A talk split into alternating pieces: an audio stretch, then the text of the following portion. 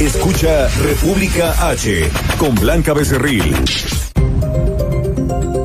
Rubén Salazar, director de ETELEC, consultor en materia de violencia política. Y estamos ya a unas horas, a unos días de concluir este proceso electoral de las campañas. Y vaya que hemos tenido malas noticias de candidatos amenazados, asesinados, baleados. ¿Qué le pasa al país? Se rebasó la cifra que ETELEC registró hace tres años. En esa elección, 774 agresiones con un saldo de 152 políticos que habían perdido la vida. Y actualmente, pues ya 782 agresiones o delitos, ¿no? Contra políticos y candidatos que engloba pues no solo homicidios, no amenazas, secuestros, una variable muy política que tiene que ver con actos de intimidación o maltrato físico y verbal, sobre todo en eventos proselitistas. Sí nos ha llamado mucho la atención porque tenemos un incremento notable ¿no? del, número de, de, ataques que provienen principalmente tanto de militantes como de grupos de choque de partidos rivales. ¿no? Tenemos más de, de 86 casos, de hecho está por superar esta variable a los 89 asesinatos. ¿no? Tenemos 278 amenazas, que es la, la variable más alta del indicador.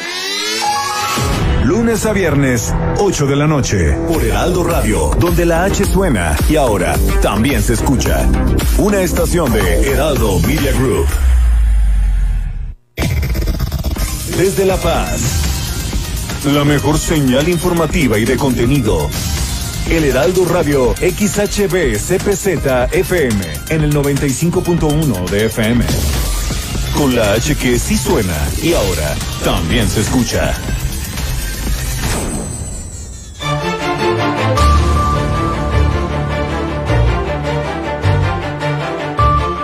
Bienvenidos a las noticias aquí en el Heraldo Radio La Paz. Hoy miércoles 9 de junio van tres muertos en Baja California Sur con un esquema de vacunación anticovid completo. Aquí en La Paz habrá reconteo de votos en un 71% de las casillas y en Los Cabos del 32.4%. El presidente del PAN, Carlos Rochín, dice que hay un 70% de inconsistencias electorales. Marco Pupo ganó el Distrito 2 Federal frente a Mercedes Maciel. En entrevista también vamos a tener a la ganadora de las preferencias electorales para la alcaldía de Loreto. En Los Cabos, Guillermina de la Toba nos va a informar sobre esta capacidad que poco a poco se está reduciendo en los hospitales de Los Cabos para eh, pues recibir a todas aquellas personas que están eh, pues ya lamentablemente con COVID. También van a reforzar las medidas, cerrar algunas actividades no esenciales y controlar aforos. Los últimos eh, feminicidios ocurridos en Los Cabos fueron por, temas sentimentales. Esto lo reitera el subprocurador regional de la zona sur. Aquí en La Paz, en La Paz van a aperturar provisionalmente la circulación de la calle Revolución. También llegan descuentos en eh, contribuciones municipales a delegaciones de La Paz. Le tengo la estadística de accidentes durante el mes de mayo. Esta arrojó que hubo 196 y la mayoría de estos fue por no hacer alto alto de disco o en los eh, cuatro altos, como aquí se le conoce en nuestra entidad. Vamos a ver cuáles son las obras pendientes de entregar en esta administración que está por terminar, la administración de Carlos Mendoza Davis. Con esto iniciamos este miércoles de noticias aquí en el Heraldo Radio La Paz.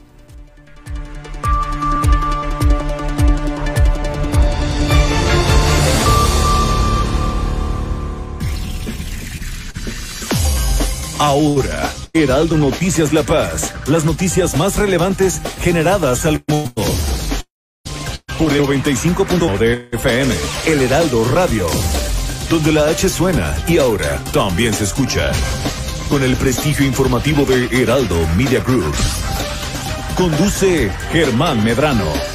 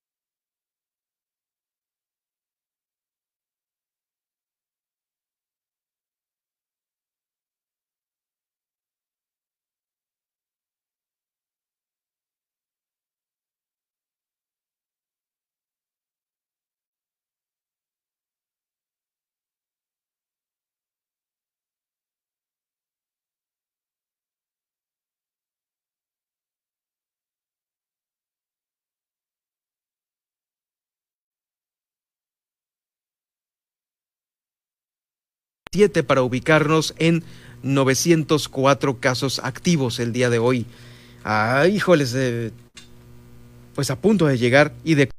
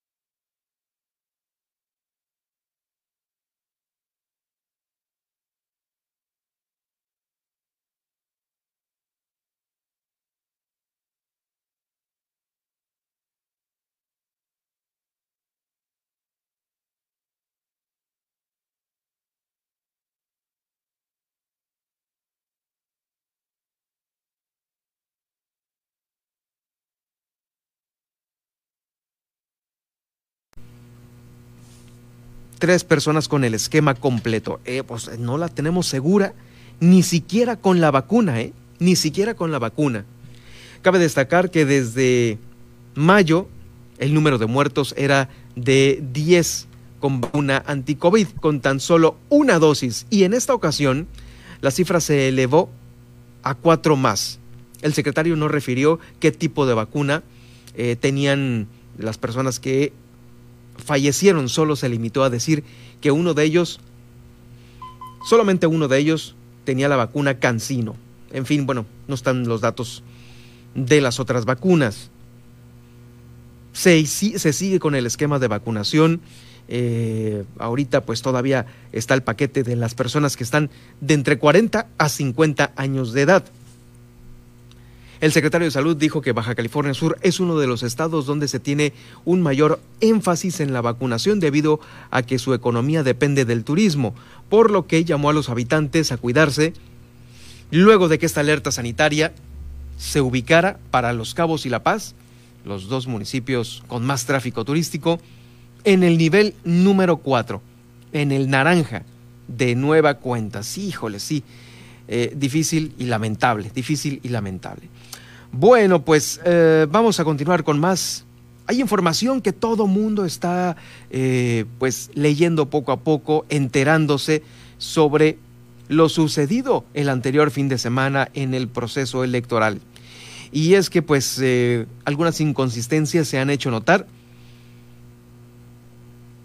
principalmente por pues algunas voces de la Alianza Unidos Contigo. Fue una denuncia que se realizó a través de ellos, en la que se evidenciaron irregularidades dentro de las actas emitidas el pasado domingo, y por ello se va a llevar a cabo un recuento del 71% de las casillas en La Paz, siendo en total 291 casillas que serán sometidas a revisión aquí en la capital del estado. El día de hoy, miércoles, se tiene estimado que iniciará el cómputo por parte del Instituto Estatal Electoral, que tiene contemplados eh, a los distritos 2, este distrito 2 tiene 53 casillas, el distrito número 3 tiene contempladas 50 casillas, el distrito número 4 47 casillas, el quinto con 47 casillas, el sexto con 51 casillas y el distrito número 15 con 43 casillas. Ahí se ha detectado irregularidad.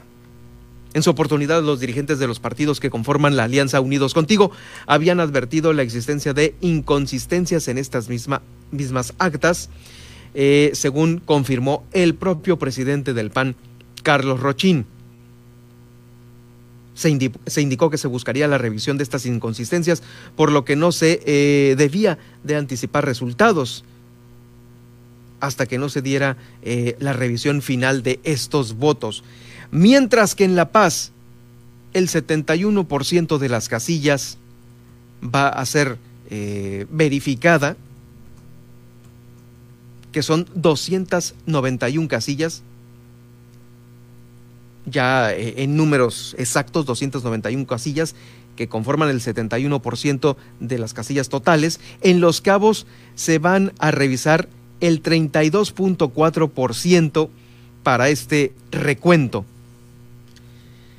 Eh, es información que también se está dando a conocer de aquel municipio. Mire, allá, allá en Los Cabos está el distrito número 1, donde se van a revisar 21 casillas. El distrito número 7 va a tener una revisión de 27 casillas. El distrito número 8 tendrá revisión de 19 casillas, el 9 con 19 casillas, el distrito número 12 con 15 casillas y el distrito número 16, ahí van a revisar 22 casillas. Este recuento inicia el día de hoy en los dos municipios, quedando como a su cargo la autoridad electoral aquí en Baja California Sur de resolver estas presuntas inconsistencias antes denunciadas por los dirigentes de los partidos de la Alianza Unidos Contigo. Estas actividades podrían modificar los porcentajes de los ganadores según el programa de resultados electorales preliminares, el PREP. Eda Palacios de Unidos Contigo, Luis Armando Díaz, Eufrosina López, Gabriela Montoña, Cristian Agúndez y Juan Pérez de eh, eh, Juan Pérez también eh, serían a quienes les estuvieran modificando sus porcentajes de gane allá en Los Cabos y por supuesto los que corresponden a La Paz en estos municipios, que no los tengo aquí, también se estarían modificando.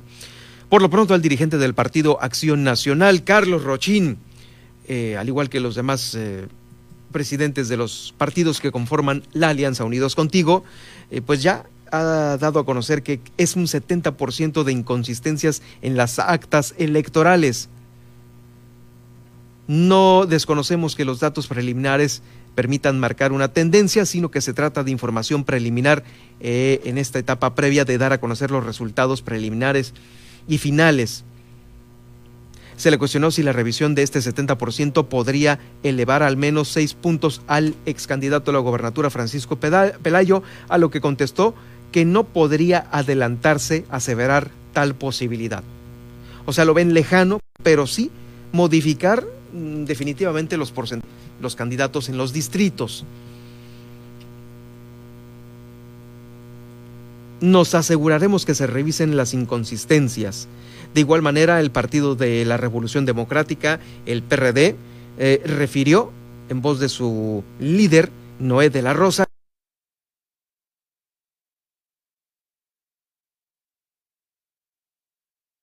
del candidato de Movimiento de Regeneración Nacional no es responsabilidad de la alianza por la unión que sí funcionó. Agregó que lo que está sucediendo tampoco es responsabilidad de Carlos Mendoza, actual jefe del Ejecutivo, puesto que para asegurar eh, que fue un voto de castigo, primero se deben de hacer este tipo de revisiones.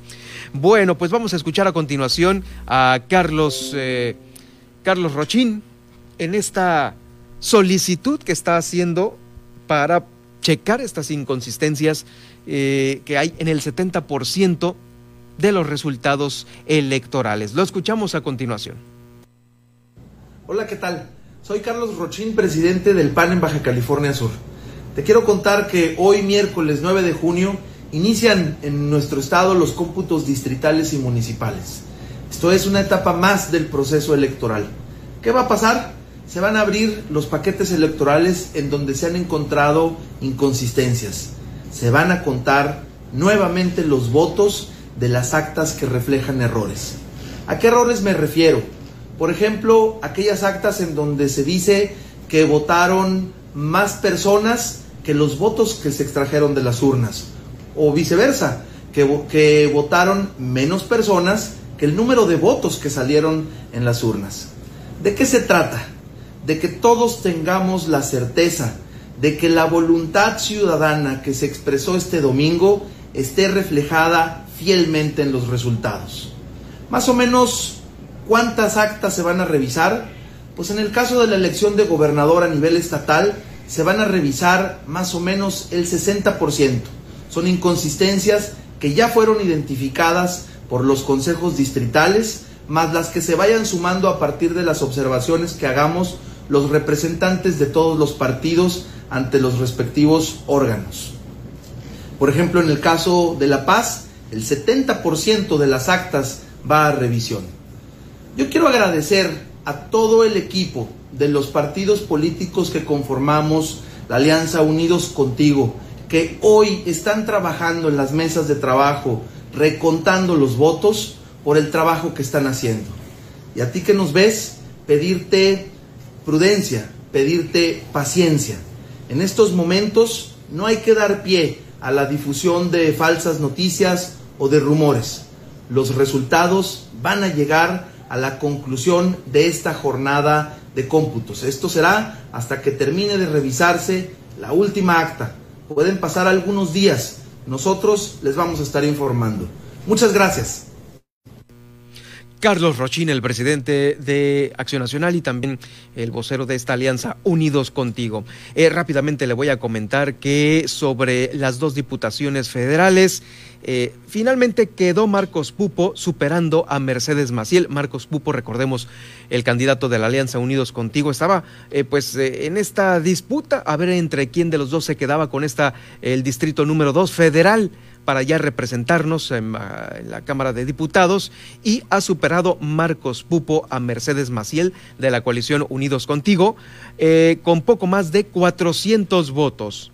De los 154.215 votos emitidos, el representante de eh, esta alianza obtuvo el 43.7%, es decir, Marcos Pupo, mientras que eh, Mercedes Maciel, Mercedes Maciel se quedó con el 43.4497%. Es decir, 67.006 votos para Mercedes Maciel y 67.422 para Marcos Pupo, con lo cual, pues bueno, se queda finalmente ya con este el distrito número 2. Hasta el momento, pues no se sabe eh, si ha habido alguna impugnación, pero es el número reciente final que arrojó el sistema el de conteos rápidos, el PREP, es el programa de resultados electorales preliminares.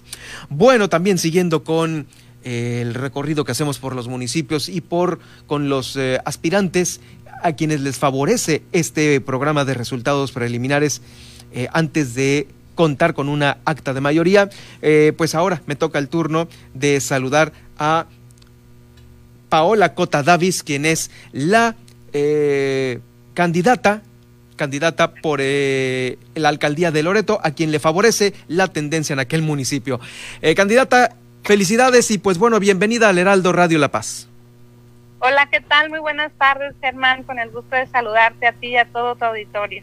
¿Cómo están las cosas allá en Loreto, en nuestro querido Loreto, la primer capital de las Californias, después de la jornada electoral? ¿Cómo ha sido el ánimo de la gente? ¿Está tranquilo o también pues hay alguna inquietud por eh, pues hacer alguna revisión? Pues aquí en Loreto, eh, el día de hoy se están contando algunas urnas, se están revisando paquetes sin embargo, pues de acuerdo a los datos preliminares, en el caso de la alcaldía, no tenemos una amplia ventaja, esperando los resultados oficiales, claro, por parte del, del instituto y dentro de las próximas horas me avisan que me estarán entregando la constancia vía, casi tres mil votos es lo que reporta el PREP. Eh, en el caso de la Alianza Unidos Contigo, la cual yo encabezaba, y pues muy contenta con la con la confianza de la gente, con las muestras de apoyo y de solidaridad y esperando nada más hacerlo oficial. Definitivamente, bueno, hay mucho que trabajar en Loreto, se dice que eh, pues tiene un potencial que a veces eh, es difícil de hacerlo despuntar. Eh, ¿Cuál es la idea que, que tienes allá para Loreto? Pues tenemos que privilegiar el diálogo para construir los acuerdos que, que necesitamos en Loreto eh, sumar voluntades, los trabajos aislados no nos llevan a nada, siempre lo, lo, he, lo he visto de esa manera, al sentarnos con las diferentes asociaciones, los consejos, las fundaciones y quienes participan de la vida económica, social del municipio, pues tenemos esa, esa, esa misma visión de poder construir juntos el Loreto que queremos para los próximos años. No me voy a rendir en el compromiso que hicimos con cada uno de los loretanos, tenemos un compromiso muy fuerte y claro que todos queremos, Germán, que Loreto despunte, que Loreto sea la capital de las Californias y poder tener eh, mejor seguridad, mejor salud sobre todo y, y que sea un municipio de puertas abiertas también para quienes quieran venir aquí, un municipio próspero, es lo que estamos buscando. Eh, justamente sobre esto, la prosperidad del turismo constituye pues también uno de los eh, principales bastiones de Loreto. Eh, constituyen mucho y bueno ya has tenido algunas reuniones justamente con los hoteleros de por allá eh, para eh, en primera cuenta presentarles tu propuesta de gobierno y pues ahorita ya esto se tiene que consolidar, ¿no? ¿A qué tanto te comprometiste con ellos? Pues trabajar de la mano con ellos, como bien mencionas, el turismo es el motor de Baja California Sur y por supuesto que en Loreto no es la excepción. Nuestra principal actividad constituye del 75 al 80% aproximadamente. Loreto es un municipio que tiene mucho para dar y tenemos que apoyar a los sectores que se dedican a esto, a nuestros prestadores de servicios y también a nuestras comunidades rurales que ahí tenemos un gran potencial también y por supuesto que privilegiar, como te comentaba, el diálogo y la unificación de los esfuerzos para los próximos tres años. Eh, en las reuniones que tuvimos con los hoteleros y con los turisteros, pues todos en la plena disposición, aún, aún hoy refrendando el compromiso que tenemos de trabajar para que a Loreto le vaya bien, poder generar empleos y que el turismo venga a Loreto. Por la pandemia, pues sabemos ¿no? que nos disminuyó muchísimo nuestra, nuestra actividad, sin embargo, estamos listos para empezar a retomar y por supuesto ofrecer servicios de calidad a quienes nos visitan. Eh, ¿Va a haber cambios de fondo al interior de la administración municipal? Claro, claro que, que va a haber cambios de, de, fondo, incluso en el mismo organigrama municipal para optimizar los recursos humanos financieros y el equipo que tenemos. Tenemos que optimizarlos para poder dar mejores resultados. La, la, la, los tiempos así nos lo están pidiendo para poder innovar y tenemos que oxigenar también la administración pública municipal. Muy bien, pues ahí está, ahí está esta eh, pues confirmación con esta amplia ventaja que es, ha llevado la Alianza Unidos contigo allá en Loreto. Yo te agradezco mucho, eh, candidata, candidata eh, con las preferencias eh, electorales, Paola Margarita Cota, eh, de habernos tomado la llamada y estar en contacto respecto a la entrega de este documento tan importante y por supuesto ya posteriormente la toma de protesta. Muchísimas gracias por el espacio, Germán. Claro que sí, aquí en contacto también informando, agradecerles eh, el apoyo también de difusión y pues aquí estamos a la orden y cuando gusten venir a nuestro bello paraíso, a nuestro bello pueblo mágico de Loreto, la primera capital de las Californias, son totalmente bienvenidos. Definitivamente, no, no, no se puede olvidar Loreto ni sus almejas tatemadas y bueno. Sí. No, pues es que viene a Loreto y no come almejas, no viene a Loreto. Ah, pues ahí nos vamos a saludar un fin de semana de estos. Claro que sí, aquí son todos bienvenidos. Ahí está. Muchísimas gracias y excelente semana. Igualmente, hasta luego. Gracias. A, hasta luego. Es eh, justamente la candidata de la Alianza Unidos Contigo, Unidos Contigo, eh, Paola Margarita Cota Davis, quien es la candidata agraciada con las preferencias electorales. Vamos a ir a una pausa y regresamos ya con más información. Está usted escuchando el Heraldo Noticias La Paz esta tarde de miércoles 9 de junio. Heraldo Noticias La Paz, 95.1 de FM.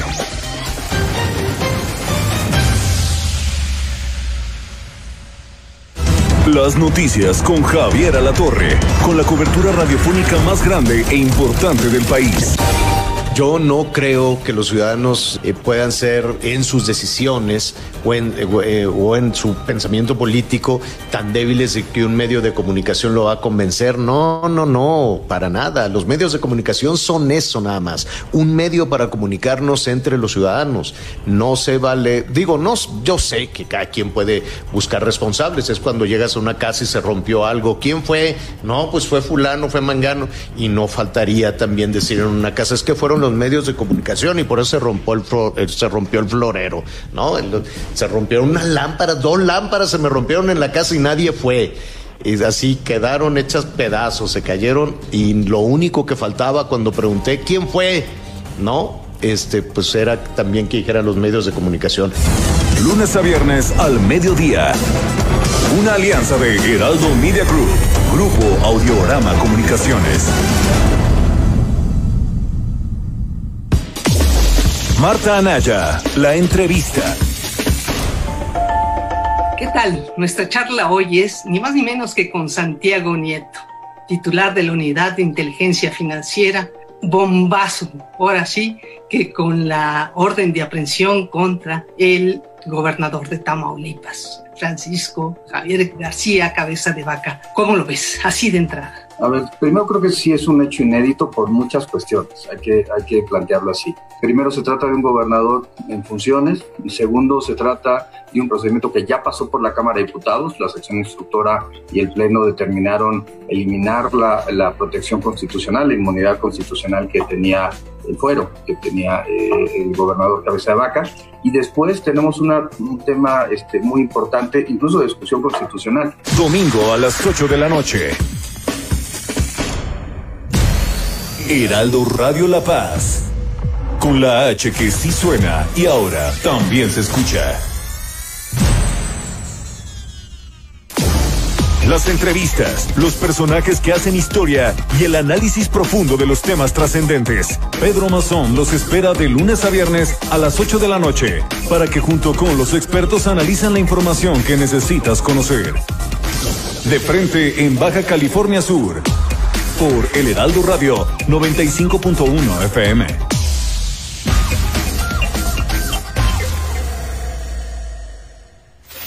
Jesús Martín Mendoza a través de, estas frecuencias del Heraldo Radio en toda la República Mexicana, mi convocatoria es que usted, nuestra convocatoria es que usted vote por quien quiera, pero que sea un voto pensado, razonado, un voto inteligente, un voto pensando en el futuro de sus hijos, no en el presente inmediato para tener 500 pesos en la mano, ¿no? No estamos exagerando cuando le digo que el país está en peligro y lo pone más en peligro, ¿sabe qué? La apatía. Haga el esfuerzo, entérese, lea, escuche todos los servicios. Mire, en el Heraldo tenemos todo para que usted se entere. ¿Le gusta la información en Internet? Nuestra página web. ¿Le gusta profundizar en el periódico? Nuestra edición impresa del Heraldo de México. Papel, ¿a usted que le gusta leer el periódico acompañado de un café? Tenemos web si le gusta ser más moderno. ¿Le gusta ver la televisión? Tenemos noticiarios en televisión. ¿Le gusta acompañarse con la radio? Tenemos noticiarios en la radio. ¿No tiene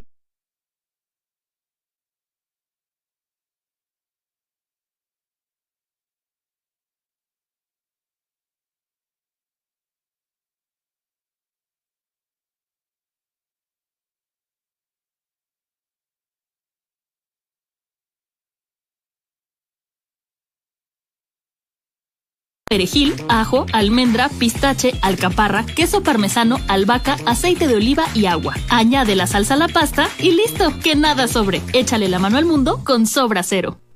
Las noticias con Javier Alatorre, con la cobertura radiofónica más grande e importante del país demandan demasiada, ¿no? La clase política, pero hablaremos de los ejercicios estadísticos. Hay empresas muy buenas, pero hay otras que dieron unos resbalones espantosos. Hay quienes dicen que los ejercicios que hacen de encuesta de salida, dicen ese voto oculto, ese voto callado, de la gente que no quiere responder por alguna situación o la gente que a última hora puede definir su voto. El tema en la Ciudad de México también sorprendió muchas de las mediciones, que pues le daba una cómoda ventaja a Morena. Y Morena se llevaría, pues de las 16 alcaldías, pues dejaba pues únicamente Coajimalpa para el PRI. Benito Juárez para el PAN. Este, y párale de contar.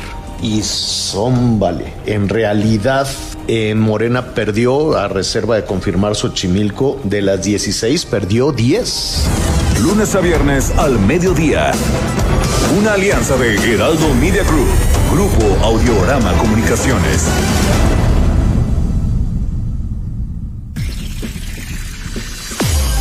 Estas son las noticias con el pulso de la paz y el Estado. En el 95.1 FM, Heraldo Noticias La Paz.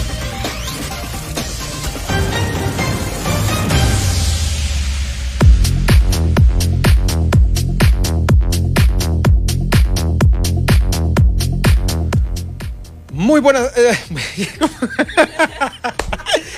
como si fuéramos otra vez a, a iniciar el noticiero, no, hombre. Eh, ya ves, es que, es que todavía estamos así como que. ¿Qué pasó, no? Oigan, pues, eh, bueno, pues como ya nos pusimos más de buenas ahorita, ya nos relajamos esta semana, quiero mandar una gran felicitación para Tania Plateros, la reportera de Mega Noticias, que el día de hoy cumple años, así es que muchas felicidades, Tania. Un gran abrazo desde aquí, desde eh, el, abrazo que sí se escucha, que sí suena a través de la H, del H del Heraldo. Bueno, que te la pases muy bien ahí con toda la banda de Mega Noticias. Espero que te hagan bolita porque era una costumbre, ¿no? Hombre, acabábamos aplastadísimos en el estudio de la televisora. Bueno, pues ahí está. Un abrazo, Tania. Eh, que la pases muy bien el día de hoy. Salud, porque la temperatura lo amerita. Eh, fíjense que en los muy agüitados porque otra vez se regresa al semáforo naranja. Sí, lamentablemente, pues este municipio que había aguantado, eh, toda la pandemia aguantó, siempre tuvo las playas abiertas, los números, inclusive en otros municipios, eh, estaba, estaban creciendo en el número de contagios y Los Cabos había mantenido, pero ahora sí, el relajamiento fue peor. Las autoridades municipales llamaron a la población allá en Los Cabos a fortalecer el cumplimiento de estas medidas preventivas y evitar un nuevo confinamiento. El director municipal de salud, Efraín López Hernández, recordó que de acuerdo al semáforo se va a restringir el aforo en un 40% a todos los negocios allá en Los Cabos. Ya sabe que habrá menos fiesta, menos eventos masivos y la más distancia entre unos y otros. Vamos a escucharlo a continuación. Tenemos 622 casos activos. Eh, estamos en el nivel 4 naranja. Y el aforo de este nivel es el 40%. Con un 3.5 metros cuadrados por persona. Pues allá en Los Cabos también Armida Castro regresa a la alcaldía municipal y regresa para hacerle frente a la temporada de ciclones tropicales. Estuvo presente en esta la instalación del Consejo Municipal de Protección Civil ante esta temporada. Va a haber al menos 24 fenómenos hidrometeorológicos en el Océano Pacífico para esta temporada. En su mensaje, ahora de nueva cuenta la primera edil, Armida Castro, dijo que eh, con el nuevo centro meteorológico de la Conagua, que está ubicado ahí en el Cerro de la Zeta, eh, se pondrá una mayor proyección y seguimiento preciso a todos estos fenómenos hidrometeorológicos. La escuchamos a continuación. Hemos aprendido en la organización y la coordinación. Lógicamente te quedas a cargo, Eric, te quedas a cargo con el equipo que te acompaña. Agradecerles a todos. Esta es la primera de muchas reuniones y sabemos perfectamente lo que, lo que viene en los próximos días y los próximos meses. Reiterarle a los ciudadanos, protección civil somos todos, nosotros como gobierno haremos nuestra parte, estamos preparados, estamos previendo contar con los suministros, las herramientas y las vías de transporte, estamos en el saneamiento y el rastreo que es parte de una gestión permanente con el gobierno federal de cada uno de los arroyos que sabemos implican un gran riesgo. Estaremos en la posibilidad de convocarlos, de mantenerlos informados y convocarlos y también estaremos en la capacidad de asumir la protección de cada una de las familias que se encuentran en riesgo. Ese es el gran compromiso que hacemos como gobierno municipal al frente de una administración que tiene un solo compromiso que es construir juntos una nueva y mejor historia para los ciudadanos de Los Cabos. Pues ahí tomando posesión en, esta instalación del Consejo Municipal de Protección Civil, eh, también dio a conocer que Lorena Cortés eh, Torralbo, quien se desempeñó en el cargo de alcaldesa mientras Armida Castro andaba en campaña, eh, pues ahora regresa a la delegación de Cabo San Lucas, San Lucas como secretaria general. pedimos una licencia solo para participar, para retirarnos del cargo y hacer lo conducente en el tema electoral. Y pues bueno, iniciamos ayer con una agenda algo intensa, hoy no es la diferencia, compartiendo nuevamente la responsabilidad con Lorena, con Manuel Castro, a quienes estoy dejándoles el encargo y gran encargo de la delegación de Cabo San Lucas. Tendremos que entregar buenas cuentas, las más claras, las más transparentes. Hice un llamado hace poco más de tres años, un llamado a ciudadanos dispuestos a hacer una historia nueva y mejor para los cabos. Estamos hoy en el cierre de cumplir con ese gran, gran reto y el reto fue hacerlo, hacerlo juntos. Entregaremos el tercer informe y será parte, sin duda, de lo que se contará de la historia de los cabos como un gobierno que trasciende, un gobierno gobernado primera vez por, por una mujer. Y nos quedamos en Los Cabos porque allá tenemos a nuestra corresponsal Guillermina de la Toba, quien ya se encuentra lista hoy miércoles con la información. Poco a poco la capacidad de los hospitales se ve reducida ante el número de casos que están llegando. Guillermina, adelante con tu reporte. Muy buenas tardes. ¿Qué tal, Germán? Muy buenas tardes. Efectivamente, bueno, pues ante el incremento de casos de COVID que se han disparado aquí en el municipio de Los Cabos, la presidenta municipal, Armida Castro Guzmán, dijo que la situación es preocupante ya que los hospitales pues están, eh, dijo, ya rebasados eh, por los pacientes con COVID y bueno, pues hizo extensiva la recomendación a la población.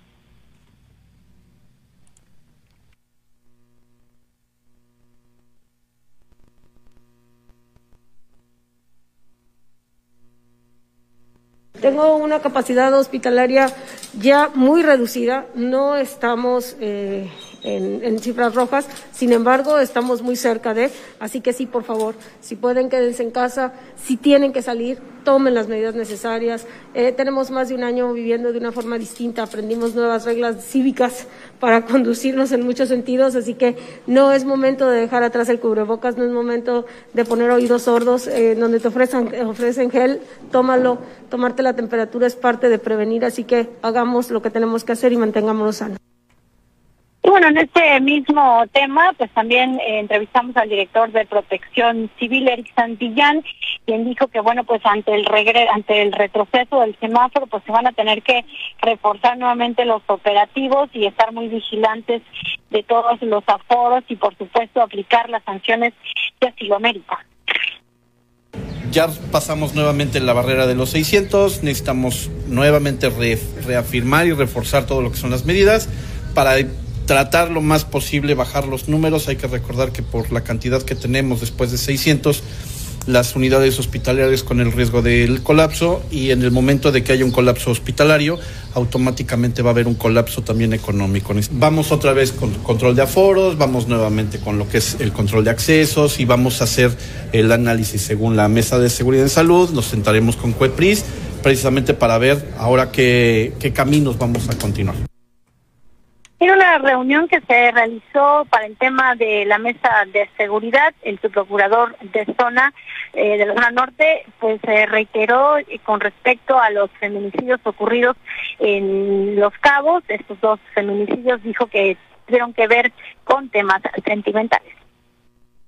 Específicamente hoy vimos el tema de los, de los robos generados en, en el curso del, del, mes de junio, la primera semana que es un cuartito, y, y, se muestra una tendencia en general en robos durante el mes. Eh, la tendencia que sigue junio es, es una tendencia que si continúa así, pudiera ser eh, yo creo el mes más bajo que se genera en el tema de, robos durante, durante este tiempo. Eh, se vieron temas de algunos este, asuntos relevantes que ocurrieron en, Los Cabos, como el tema eh, de, dos feminicidios que hubo durante este mes. Eh, se informó obviamente a la mesa que, ya fueron resueltos por Procuraduría, por la unidad especializada de alto impacto. Eh, ya fueron vinculadas a proceso las, las, personas y eran temas relacionados de ambos, de, de, parejas sentimentales de las, de las personas. y, esa es la información que, que resultó y, que tratamos en la mesa. Esa es la información, Germán, desde el municipio de Los Cabos. Gracias, gracias Guillermina por la información. Estaremos atentos ya mañana jueves de lo que se genere en aquel municipio. Estaremos atentos para el día de mañana. Excelente tarde. Excelente tarde también para ti. Bueno, nos quedamos aquí en la capital del estado de Los Cabos, pasamos a la capital porque van a aperturar eh, provisionalmente, así es como lo están dando a conocer, la calle Revolución, que se encontraba en obras de remodelación en los tramos de 16 de septiembre a Independencia, en la colonia Centro. Esta ya quedó habilitada para que a partir de ya se esté utilizando en atención a esta solicitud de comerciantes, locatarios, vecinos y demás usuarios de esta vía pública. Quedó habilitada para esta circulación, sin embargo, se continuará trabajando en la segunda etapa de rehabilitación, tomando las medidas de seguridad pertinentes en áreas, banquetas, eh, señalítica y todo esto para que la calle quede al 100%, para que quede súper lista ya esta esta calle Revolución. Y bueno, ya que estamos hablando de las obras, eh, las obras, vamos a pasar ahora a esta entrevista en donde, pues bueno, vamos a dar cuenta de las obras que pues ya están por entregarse de cara a la finalización de esta administración.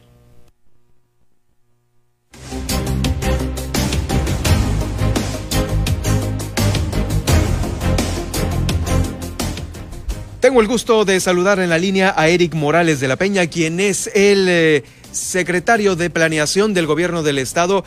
Gracias por tomarme la llamada, secretario. Bienvenido de nueva cuenta al Heraldo Radio. Eh, buenas tardes, Germán. Un gusto saludarte, saludarte a ti, a tu audiencia, al Heraldo. Muchas gracias por la oportunidad. Estábamos hablando sobre esta calle importante, la Revolución, que va a ser abierta provisionalmente. Sé que estas obras no son propias del gobierno del estado, sin embargo, hay algunas otras que sí, y nos gustaría que nos platicaras de cara a esta recta final de la administración de Carlos Mendoza Davis, cuáles serían las obras pendientes y en las cuales ahorita se tiene un trabajo importante por realizar. Eh, gracias, hermana. Así es, eh, estamos ahorita arrancando un programa de pavimentación importante para la para la ciudad de La Paz. Eh, vamos a atender siete, siete vialidades importantes, son ejes viales importantes que ya, pues, la vida útil de esas de esas vialidades se encuentran se encuentran pues en, en mal estado, ¿no? Por el paso del tiempo, por los flujos vehiculares y, comentarte, justamente ya arrancamos a partir del día del día lunes 7 eh, dos realidades importantes. Una es la calle Altamirano. La, la calle Altamirano es una es un eje que cruza de por norte, tú lo conoces bien. Ahí vamos a, atender la calle Altamirano desde el bulevar Luis Donaldo Colosio a la calle Nayarit. Entonces, casi un kilómetro, son 990 metros lineales y 12.067 metros cuadrados. Esta obra ya la arrancamos el, el, el, días pasados y estamos ya ahorita justamente trabajando terracerías y en los siguientes las siguientes semanas pues vamos a concluir eh, estimamos nosotros concluir el, la final a mediados finales del mes de del mes de julio del próximo mes y así la siguiente obra que ya está en proceso iniciamos hace un par de días es la cuarta etapa del centro histórico, la regeneración del centro histórico. Como tú sabes, hemos venido trabajando fuertemente en el, en la, en la, en el rescate del centro histórico desde el 2018 y por instrucciones pues del, gobernador Carlos Mendoza seguimos en esta cuarta y última etapa que comprende la, la regeneración urbana de la calle Constitución eh, de Belisario Domínguez a Revolución eh, esta calle justamente vamos a hacer el mismo eh, tratamiento eh, urbanístico que se hizo en, la, en, la, en las anteriores etapas. Como tú sabes, hemos desplegado tres etapas, estamos en esta cuarta. Y próximamente concluimos esta obra, la vamos a terminar a finales del mes de agosto, porque pues conlleva una serie de, de, de trabajos como instalaciones subterráneas, eh, mobiliario urbano, arborización, la propia, el propio concreto hidráulico, vamos a, sustituir ahí la carpeta asfáltica por concreto hidráulico y el propio saneamiento, ¿no? Entonces, estas dos obras, eh, eh, Germán, ya, ya están en curso y traemos otras otras cinco, cinco obras que vamos a hacer, que es una pavimentación en el acceso a la unidad médica que está que está que está construyendo, perdón, el Instituto Mexicano del Seguro Social, ahí en la colonia La Fuente. Vamos a pavimentar el acceso, la calle del Sol, del tramo de circuito Los Ledales a Niebla, ¿no? Esta es una una obra ahí eh, instruida por el gobernador. Ahorita son prácticamente cinco, cinco cuadras y tienen eh, terracerías, están, tienen tierra, entonces vamos a, a, pavimentar esta calle. Las siguientes calles eh, justamente es el, un crucero que por ahí traemos en la, en la Ignacio Manuel Altamirano y los tres tramos que te, que te mencionaba de, de de la del Altamirano para para conjuntarla en cerca de un kilómetro, ¿no? Y adicionalmente traemos, perdón. Sí, entonces van a ser siete en total, ¿no? Son siete en total, son siete en total, eh, considerando la tramificación que se hizo del Altamirano. Eh, y adicionalmente traemos eh, una, una, una última acción, la, una acción, la, la 8, que es la iluminación arquitectónica la misión eh, del Pilar en Todos Santos, de la iglesia, seguramente todos eh, caminando. Oh, claro, sí, sí, sí. El centro histórico y vamos a evocar, vamos a replicar lo que hicimos con la catedral de Nuestra, de Nuestra Señora de la Paz, con la iluminación de las fachadas exteriores. Esto lo vamos a iniciar en los siguientes días también. Eh, y, esas son las obras que vamos a desplegar a, traer eh, amigo para, para los siguientes meses y entregarse justamente a finales del mes de agosto. Estoy platicando con el secretario de Planeación Urbana del Gobierno del Estado, Eric Morales de la Peña. ¿Si alcanzan a terminar antes de que concluya la administración o quedarán algunas eh, a la mitad? No, vamos a concluir, vamos a concluir, eh, ese es el compromiso, eh, concluir físicamente y administrativamente estas obras eh, Germán, eh, obviamente van al amparo justamente del proceso de entrega-recepción de la administración, pero vamos a concluir eh, estas, estas obras de acciones. Secretario, ¿cómo va el malecón? Porque también eh, las obras de esta, pues una de las principales obras del sexenio, está en su etapa final y pues vemos que sí, ya ha habido algún avance importante, sin embargo todavía hay algunas cosas en obra negra con maquinaria pesada. ¿Cómo va este avance? Sí, mira, eh, comentarte ahí, esta es una obra que viene desplegando el gobierno del estado a través de la de la API, de la API. Nosotros eh, como Secretaría de Planeación no tenemos eh, una participación directa ahí, pero como bien señalas, pues van avanzando a buen ritmo. Justamente el compromiso también es esas esas cuatro, cuatro e, esa obra, esos cuatro tramos entregarse justamente antes de la del término de la administración y ahorita pues justamente están en la reconstrucción de banquetas, están, en tema de jardinería, van avanzando en, instalaciones eh, hidráulicas, eléctricas, y ahí van a buen ritmo para, para justamente cumplir con el, con el compromiso de concluirlas eh, antes de septiembre. Oye, secretario, muchos en campaña dijeron que iba a haber revisión de las obras de la administración. ¿Esto te preocupa o pues van a estar ahorita ustedes también de nueva cuenta haciendo una eh, revisión extra a esta entrega-recepción?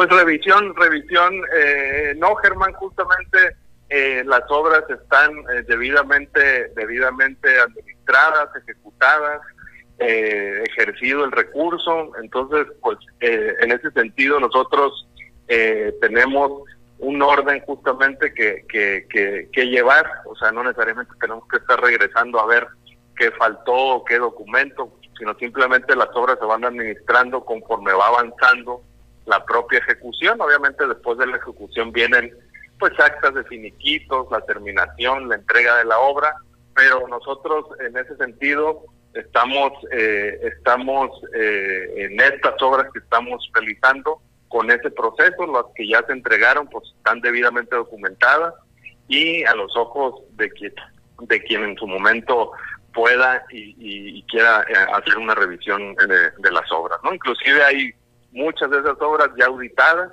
¿no? Por los órganos fiscalizadores, eh, sobre todo federales, ¿no? Auditoría Superada de la Federación y la Secretaría de Función Pública, entonces en ese sentido eh, estamos con un orden y justamente es la instrucción eh, del señor gobernador entregar la administración de manera ordenada y transparente, ¿no? Pues muy bien, ahí está. Eh, haremos una entrevista más, si me lo permites, en los próximos días, en las próximas semanas, eh, para hablar de algunas otras obras importantes que están distribuidas en los demás municipios de Baja California Sur, eh, corredores, algunas plazas públicas, también algunos trabajos de iluminación que son propios de la Secretaría, porque también en los municipios, aunque nosotros a veces no podemos estar viendo lo que ha hecho el gobierno del Estado en otros lados, porque pues, regularmente estamos aquí en la, en la capital. Eh, pues nos gustaría que nos platicaras en una segunda entrevista, secretario. Sí, con gusto, con gusto, Germán. Sí, como bien señalas, muy rápido comentarte, traemos algunas obras y acciones en el municipio de Comundú, en el municipio de Loreto y en el municipio de Mulegé, ¿no? Entonces, con gusto, eh, agradecerte el espacio y estoy a tus órdenes, agradecerle a tu audiencia y eh, también pues un agradecimiento especial a todas las personas, eh, eh, agradecerle su paciencia, sobre todo con el tema de calles, los cierres temporales Y, que, que extremen ahí precauciones, eh, no, pero al final el beneficio pues es, es duradero, es permanente y, y, nosotros obligados obviamente a ser muy eficientes con, con los tiempos y los compromisos para las entregas. Definitivamente. Muchísimas gracias por acompañarnos esta tarde. Muchísimas gracias a ustedes y muy buenas tardes. Buenas tardes. Es Eric Morales de la Peña, quien es el secretario de Planeación Urbana e Infraestructura del Gobierno del Estado, platicándonos sobre, eh, por lo pronto, por lo pronto, estas obras que se ubican aquí en la capital del Estado y ya platicaremos en eh, posteriores emisiones sobre eh, justamente las demás obras de los municipios, porque también a veces hay acciones, obras que enaltecen alguna comunidad de Baja California Sur y como es difícil eh, estar en todas, regularmente eh, visitamos dos o tres lugares conocidos, pues hay otros en donde pues puede ser también pretexto para ir a visitar y disfrutar.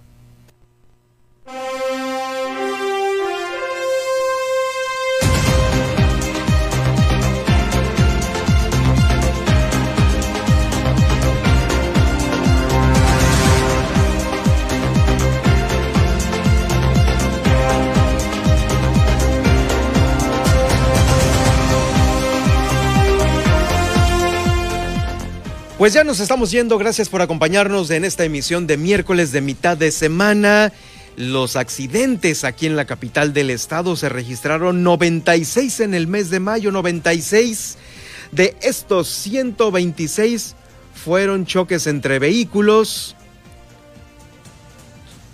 y fueron 19 de vehículos contra objeto fijo, 10 volcaduras, 2 atropellamientos de persona, 11 salidas del camino, eh, un bicicletista atropellado y 27 motociclistas. Imagínate, eso es un número muy grande de personas que transitan eh, en una moto. 27 accidentes en moto.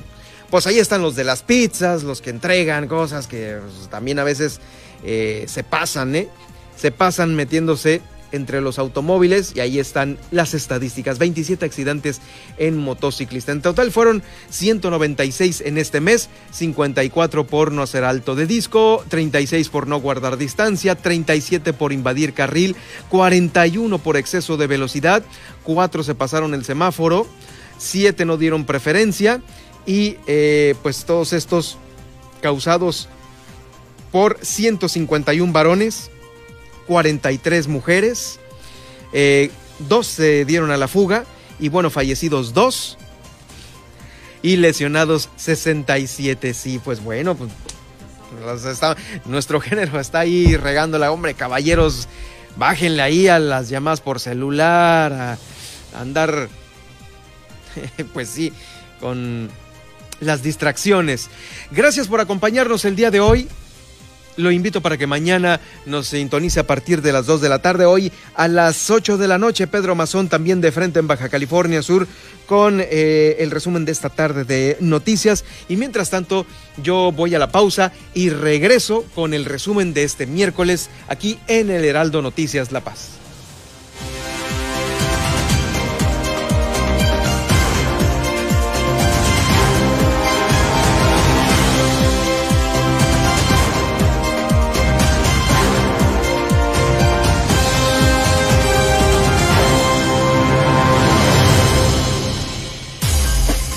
Heraldo Noticias La Paz, 95.1 de FM.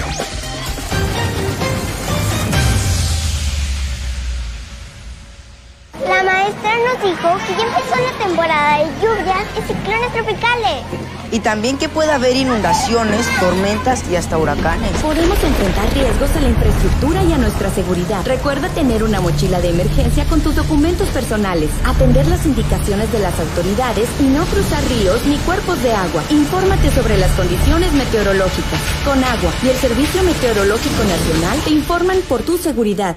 Con agua.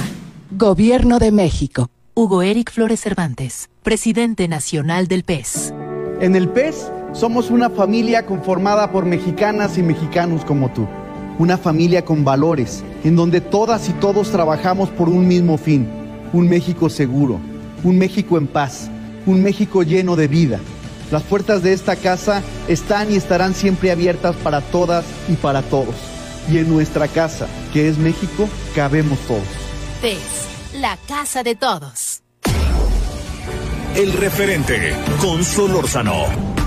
Juan, así lo vamos a dejar, por razones obvias, pues mantenemos su anonimato y te agradecemos, Juan, que estés eh, con nosotros, tú como representante de la normal.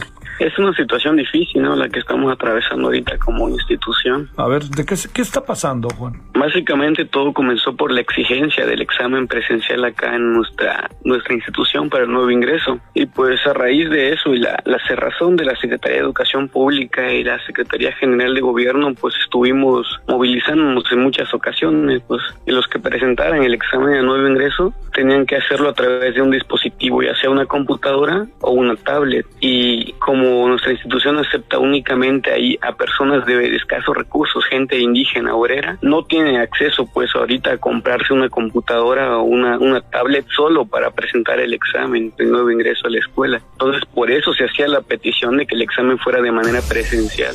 Lunes a viernes, 4 de la tarde, por El Heraldo Radio. Heraldo Radio La Paz. Con la H que sí suena y ahora también se escucha.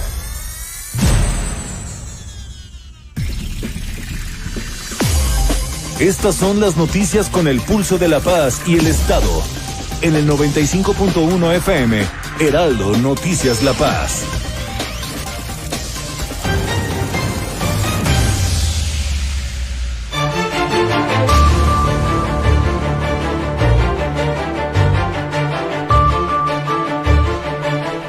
Las noticias en resumen este miércoles 9 de junio en el Heraldo Noticias La Paz. Van tres muertos con todo y el esquema completo de vacunación contra el COVID-19. Por lo pronto también en el tema electoral, en La Paz habrá reconteo de votos en el 71% de las casillas, mientras que en Los Cabos en el 32.4% de las casillas. El presidente de Acción Nacional y vocero de la Alianza Unidos Contigo dice que en total es un 70% de inconsistencias electorales respecto a la pasada eh, jornada electoral. Marcos Pupo le ganó a Mercedes Maciel el distrito número 2 federal. En entrevista en este estudio, eh, pues estuvo la eh, ganadora a la alcaldía de Loreto por parte de El PREP. Lo va a poder usted escuchar este podcast en unos momentos más aquí en las plataformas que usted ya conoce. En Los Cabos, en Los Cabos se instaló Armida Castro el eh, Consejo Municipal de Protección Civil para hacerle frente a la temporada de ciclones tropicales. También nombró a la nueva secretaria de la delegación de Cabo San Lucas, Lorena Cortés Torralbo, quien eh, la suplió mientras estaba en campaña en la presidencia municipal. Guillermina de la Toba nos informó sobre eh, los últimos feminicidios ocurridos en Los Cabos, los cuales fueron por temas sentimentales. También reducen las actividades no esenciales, el aforo y el control de acceso según Protección Civil por pasar al eh, color naranja de este sistema de alertas sanitarias, el número 4. En La Paz aperturaron provisionalmente la calle Revolución y llegaron descuentos a las contribuciones municipales para que pregunte por ello. Soy Germán Medrano, que tenga usted la mejor de las tardes de este miércoles 9 de junio.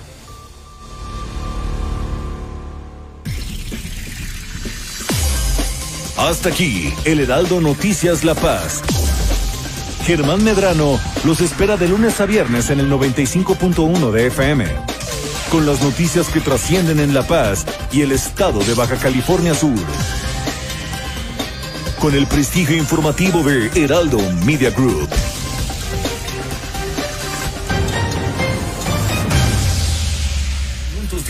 Colonia Obrera.